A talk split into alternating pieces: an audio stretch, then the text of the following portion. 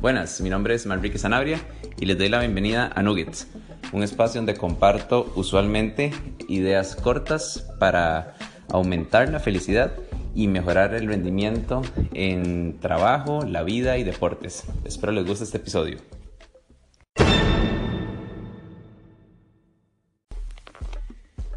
Buenas, ¿cómo están? El tema de hoy tiene que ver con eh, algo que compartí en mis redes sociales ayer, en Instagram.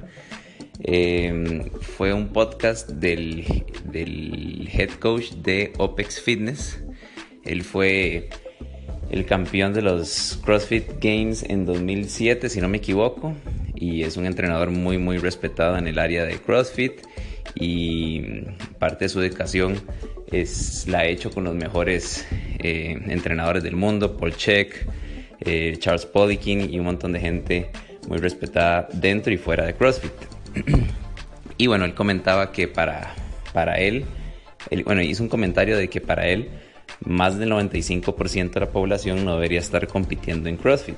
Y él explica ahí eh, por, qué él cree de esta manera. Él cree que la mayoría de la gente no se está inscribiendo en competencias. Eh, bueno, eso es lo que él opina. Creo que yo voy a tratar de hacer un resumen de lo que yo entendí.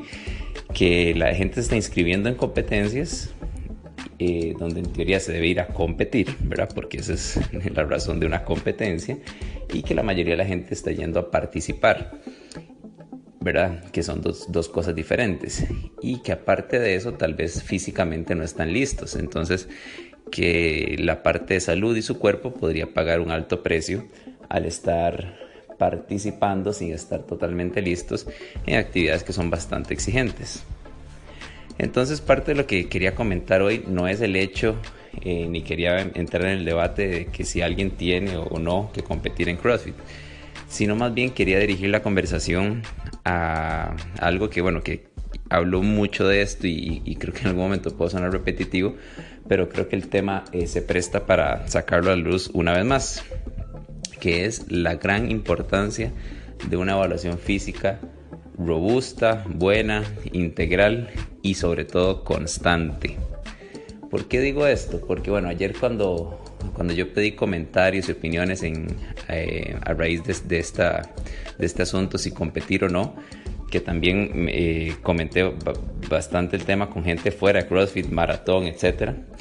Eh, mucha gente lo que dice es que las competencias ah, lo hacen ver a uno en qué estado físico está, que la competencia lo pone uno a prueba, que durante la competencia uno se da cuenta cuáles son sus debilidades y en todo eso estoy totalmente de acuerdo. Mi punto y lo que yo creo de importancia respecto a una evaluación física buena y constante es que para mí el, el, momento ideal para darse cuenta cuáles son mis debilidades, cuál ha sido mi progreso, debería ser en la evaluación física, no en la competencia. Y así yo me puedo preparar en entrenamiento de forma segura para ir a competir eventualmente si me interesa. Y si no me interesa, simplemente tengo una evaluación muy buena que me dice cómo estoy, cuál ha sido mi progreso, cuáles son mis debilidades y en qué debo trabajar. En un ambiente más controlado, más seguro, más saludable. Lo que yo veo de negativo de usar la competencia como un método de evaluación, por decirlo así, es que definitivamente el cuerpo puede resentirlo mucho. Puede ser que, que realmente estamos muy largo de, de, estar preparados para la actividad que nos inscribimos en competencia y puedan, sufrir, puedan pasar lesiones. Eh, días previos a la competencia puede ser que nos exijamos hacer ciertos movimientos que no dominamos solo porque en la competencia están, ¿verdad? Entonces, eh, básicamente esa es mi opinión y, obviamente, bueno, siempre abierto a que ustedes me, contacten y me escriban eh, para comentarlo y si alguien ocupa ayuda al respecto, también para, ayudarles y guiarlos con profesionales que les puedan ayudar. En el próximo eh, corte voy a hablar sobre qué creo yo que debería incluir esta evaluación física.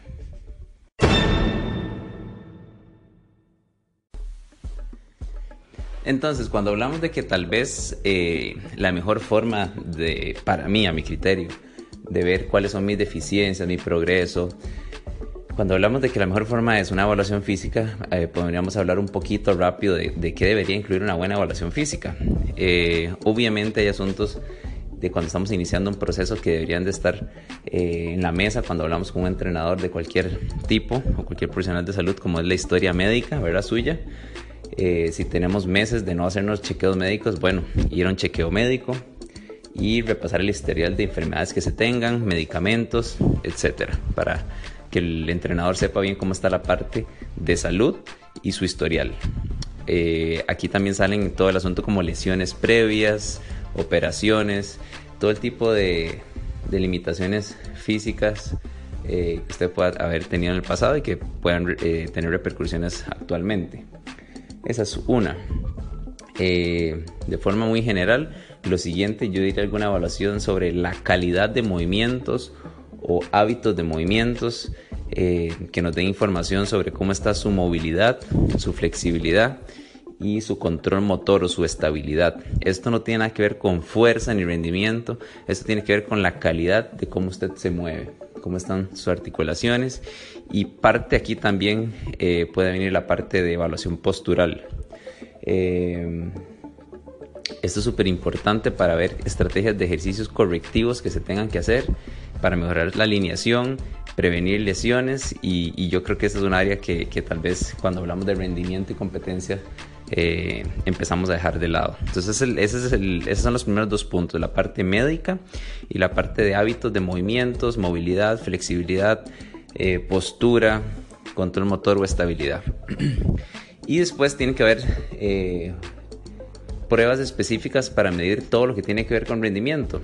hablemos de potencia, potencia máxima o resistencia a la potencia, fuerza máxima, fuerza relativa, resistencia muscular y toda la parte de eh, resistencia, la parte de acondicionamiento, conditioning, eh, sistemas de energía, como quieran decirle, para ver cómo está la parte de resistencia. Eh, anaeróbica, aeróbica, para hacerlo simple, pero ciertas pruebas muy puntuales que me, que me den información de cómo está el fitness, cómo está su condición física general, su GPP, como se dice en inglés. Em, y a final de esto, como una eh, última etapa, está la evaluación de las habilidades o los, eh, eh, skills o capacidades específicas del deporte. Si usted corre, ¿cómo está su técnica de correr? si usted corre en montaña, ¿sabe cuál es la mejor estrategia para subir las montañas o cómo bajar rápido? Eh, si usted hace triatlón, bueno, ya tenemos la habilidad de hacer transiciones rápidas, bajarnos y subirnos rápido de la bici, eh, cambiarnos el uniforme, por ejemplo. En el deporte que inició la conversación, CrossFit, bueno, tenemos los movimientos con buena técnica, o sea, hacemos los levantamientos olímpicos bien, elegantes, fluidos, sin ningún riesgo. Eh, sabemos ponernos de, de, pararnos de manos, caminar de manos. nuestros pistols se ven bien o, ese arco eh, del pie colapsa y la rodilla colapsa hacia adentro. Eh, cuando hacemos pesos muertos pesados, se mantiene la integridad de la espalda o más bien perdemos la integridad de la espalda y nos flexionamos todos cuando hacemos repeticiones rápidas sin cuidado.